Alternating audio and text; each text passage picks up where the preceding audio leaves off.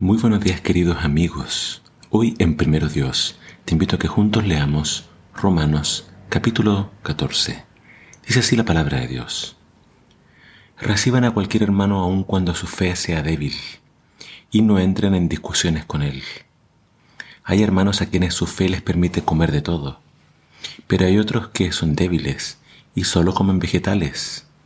El que cree que es correcto comer de todo no debe menospreciar al que no come ciertas cosas, y el que no come de todo no debe condenar al que sí lo hace, porque Dios lo ha aceptado. ¿Quién eres tú para juzgar al siervo de otro? Si cae o se levanta, es asunto de su propio Señor, y se mantendrá en pie, pues Dios es quien lo sostiene. Hay quienes creen que un día es más importante que los demás, pero hay quien, hay quien considera que todos los días son iguales. En cuestiones como estas, cada uno debe estar seguro de lo que piensa. El que, el que guarda un día lo hace para honrar al Señor. El que come de todo come para el Señor y lo demuestra dándole gracias. Pero la persona que no come de todo, de esa manera trata también de agradar al Señor y también le da gracias. Nosotros no somos tan independientes como para poder vivir o morir para nosotros mismos. Al vivir o morir lo hacemos para el Señor. Sea que estemos vivos o que estemos muertos, somos del Señor, pues Cristo murió y resucitó precisamente para ser nuestro Señor mientras vivamos y cuando muramos. Tú no tienes derecho de criticar a tu hermano, ni a menospreciarlo. Recuerda que cada uno de nosotros tendrá que comparecer personalmente ante el tribunal de Cristo, porque está escrito, yo juro, dice el Señor, que ante mí se doblará toda rodilla y toda lengua reconocerá abiertamente a Dios. Sí, cada uno tendrá que dar cuentas a Dios de sus actos. Así que dejen de estarse criticando.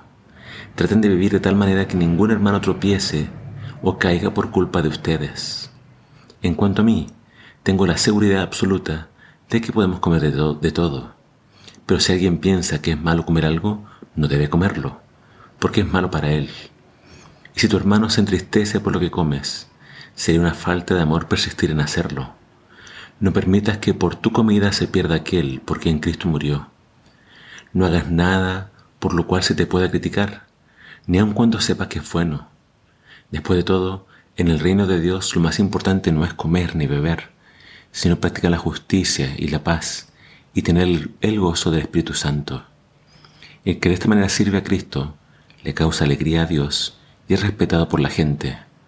Por tanto, hagamos todo lo que sea posible para contribuir a la armonía en la iglesia y a la edificación mutua. No destruyas la obra de Dios por la comida. Recuerda, todo alimento es bueno. Lo malo es comerlo y con ello hacer tropezar a alguien. Lo mejor que uno puede hacer es dejar de comer carne, beber vino o hacer cualquier cosa que pueda inducir al hermano a pecar. Así que aquello de lo que estés convencido, guárdalo como algo entre tú y Dios. Dichosa la persona a quien su conciencia no lo acusa por lo que hace. Pero si piensa que pudiera ser malo comer algo, al comerlo se condena, ya que lo hace sin estar convencido. Cualquier cosa que se haga fuera de lo que uno cree que es correcto, es pecado. Pablo está hablando nuevamente acerca de la practicidad del Evangelio, y acá nos pasa a hablar acerca de la unidad que tiene que haber dentro del cuerpo de Cristo, dentro de los creyentes y un tema de discusión o de división podía ser la comida. Entonces, recordemos que la iglesia estaba compuesta por judíos y gentiles.